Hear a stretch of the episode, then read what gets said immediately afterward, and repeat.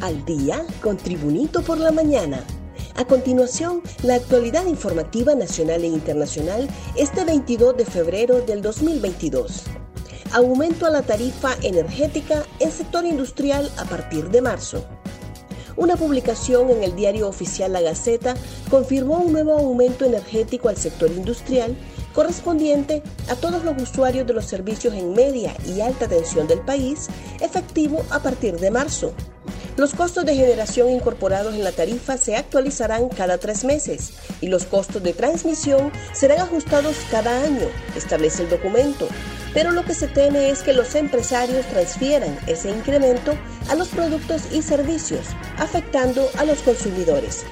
La empresa nacional de energía eléctrica dará a conocer el nuevo aumento en base a la descripción de usuarios, incluyendo código de usuarios, nombre del usuario, consumo de energía, potencia y factura con un detalle mensual durante el periodo comprendido entre abril del 2021 a marzo del 2022, refiere la publicación.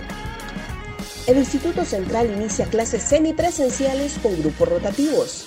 Las clases semipresenciales comenzaron a implementarse ayer en algunas instituciones emblemáticas como el Instituto Central Vicente Cáceres, en donde los estudiantes de educación media serán los primeros en incorporarse de forma progresiva. Según las autoridades del centro educativo, se iniciará las clases con un promedio de mil estudiantes que de forma alternativa rotarán en las aulas de clases. Los primeros alumnos en formar parte del pilotaje son los de último año, quienes llegaron a las aulas con uso estricto de mascarillas y gel de manos para prevenir el contagio de la COVID-19.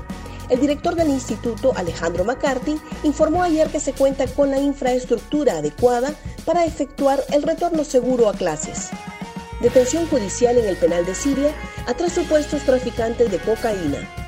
Una vez concluida la audiencia de declaración de imputado, la Fiscalía Especial contra el Crimen Organizado obtuvo la detención judicial de tres supuestos traficantes capturados por la Agencia Técnica de Investigación Criminal el pasado sábado 19 de febrero, con 222 kilos de cocaína que llevaban ocultos en un compartimiento falso.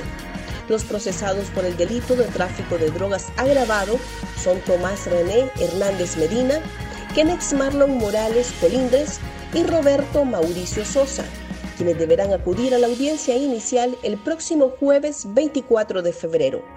La operación de incautación se desarrolló en el municipio de Lamaní, Comayagua, en la zona central de Honduras, en un retén instalado por las autoridades y donde se requirieron a dos vehículos, uno marca Volkswagen, color blanco tipo combi, y un Toyota Corolla azul turismo con registro HAI 6159 procedente de la zona sur del país y que tomó como ruta el Canal Seco un repaso al mundo con las noticias internacionales y Tribunito por la mañana. Ucrania y otros países del este acusan a Rusia de querer resucitar la URSS.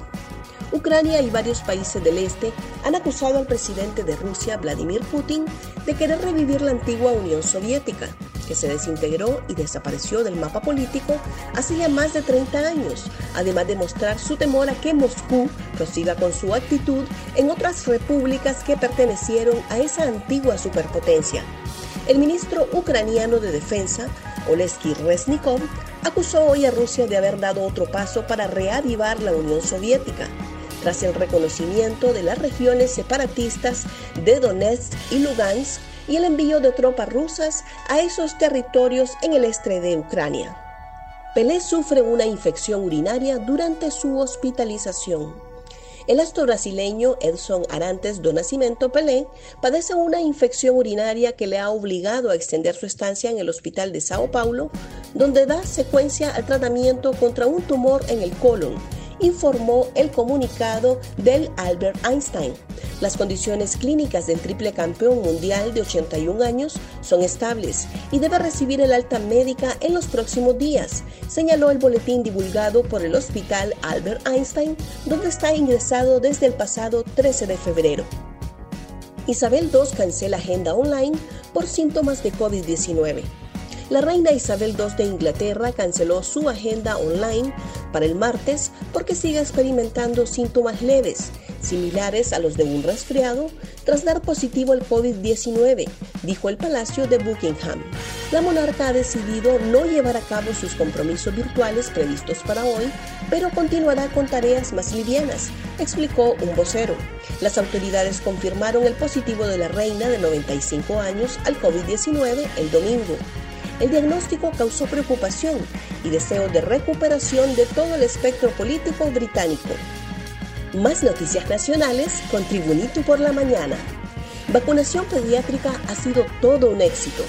El titular de la Secretaría de Salud, José Manuel Matio, destacó que la vacunación pediátrica contra el COVID-19 ha sido un éxito sobre todo en la capital. Por otra parte, advirtió que las protestas que mantienen empleados sanitarios son injustificadas Matthew realizó un recorrido por los puntos establecidos para aplicar la vacuna pediátrica en Tegucigalpa y aseguró que la jornada se desarrolla de manera fantástica porque hay bastante afluencia de menores de edad que se están inmunizando contra el mortal virus. Esto es lo que soñábamos, indicó, al tiempo que añadió que se está venciendo la indiferencia de la población respecto a la vacuna anti-COVID. Cámaras del 911 captan accidentes de tránsito provocados por irrespeto al derecho de vía.